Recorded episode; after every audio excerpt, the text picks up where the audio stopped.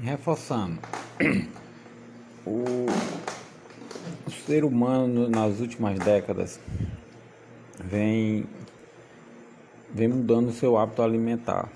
Como?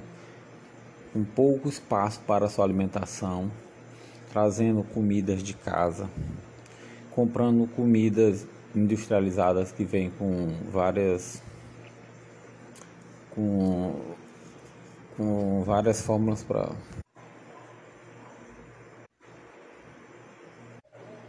e vem com grandes produtos conservantes que isso influencia muito na sua saúde. O homem vem só se preocupado em ganhar dinheiro com alimentação rápida na rua, comendo gorduras também, e isso lá no fundo irá prejudicar gravemente a sua saúde, sendo que Deixa de comer uma comida saudável, frutas, legumes, para estar na correria do dia a dia, comendo em qualquer lugar. E boa parte da população brasileira está acima do peso, ou seja, obeso. Grande parte é diabética e muitos nem sabem. Isso tudo se vê através de uma má alimentação.